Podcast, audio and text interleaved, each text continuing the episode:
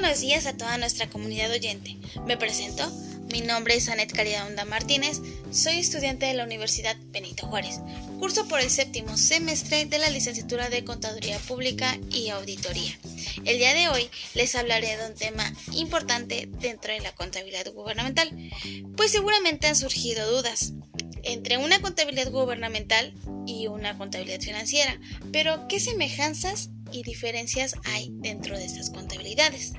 Bueno, dentro de la contabilidad existen dos sectores que siempre son mencionados durante la carrera como campos laborales para un contador.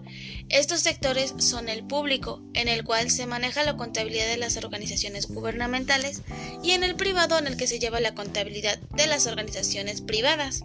La contabilidad de las organizaciones, tanto públicas como privadas, tienen algunas semejanzas como también diferencias.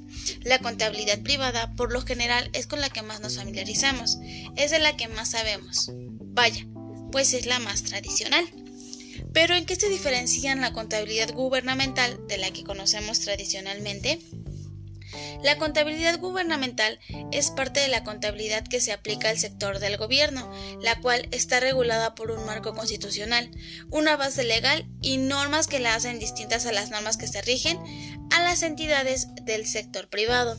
Las principales diferencias entre la contabilidad gubernamental y la tradicional sería que el, el, objetivo primordial de la contabilidad gubernamental es contribuir a la gestión y economía de la hacienda pública y para la contabilidad del sector privado el objetivo esencial es contribuir a la economía de la entidad más bien propiedad de los accionistas. Otra de las diferencias es que la información financiera que presenta el sector público debe apegarse completamente a la Ley General de la Contabilidad Gubernamental, entre otras leyes, y sus estados financieros se orientan a informar sobre la aplicación del presupuesto autorizado por el gobierno federal en la contabilidad del sector privado, pues se les informa sobre la marcha del negocio, su solvencia y la capacidad para generar utilidad para los propietarios. Ahora bien, ¿qué semejanzas hay dentro de estas dos contabilidades? Bueno, una de ellas es que ambas contabilidades deben poseer la información suficiente y necesaria para la toma de decisiones con respecto a los resultados obtenidos y reflejados en los estados financieros. Para la contabilidad gubernamental y para la privada se requiere una adecuada clasificación de cuentas, esencial en todo sistema de contabilidad técnicamente concebido. Es decir, que no pueden ser las mismas cuentas para llevar un libro diario o hacer nuestros registros contables en una contabilidad gubernamental que en una contabilidad financiera. Nuestra tercera semejanza es que el periodo contable por el cual se desarrollan ambas contabilidades es el mismo. También, por último, se necesita del principio de prudencia para ambas contabilidades, ya que existen incertidumbres que rodean las transacciones contables en donde se debe adoptar el reconocimiento, pues por el cual pudiese ser la mejor alternativa que otorgue el resultado más conservador. También es importante mencionar que los estados financieros tampoco son los mismos. Esto quiere decir que Mm, bajo las NIF nos vamos a regir que, por ejemplo, en la contabilidad gubernamental son otros tipos de estados financieros.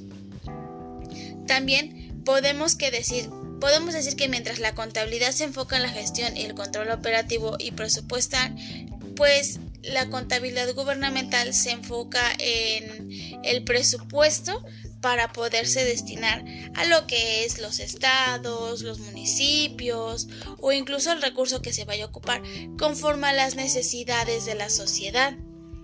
También nos podemos decir que pues tanto la contabilidad financiera como la contabilidad gubernamental forman parte del sistema contable básico.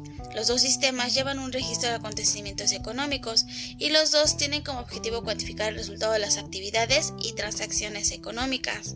Por mi parte, sería todo.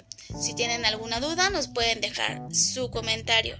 Igual, si ustedes gustan, podemos hablar de algún otro tema de interés e incluso podemos agregar a especialistas en el tema para que nos puedan resolver todas nuestras dudas. Les reitero, mi nombre es Anet Caridad Onda Martínez y espero verlos hasta la próxima.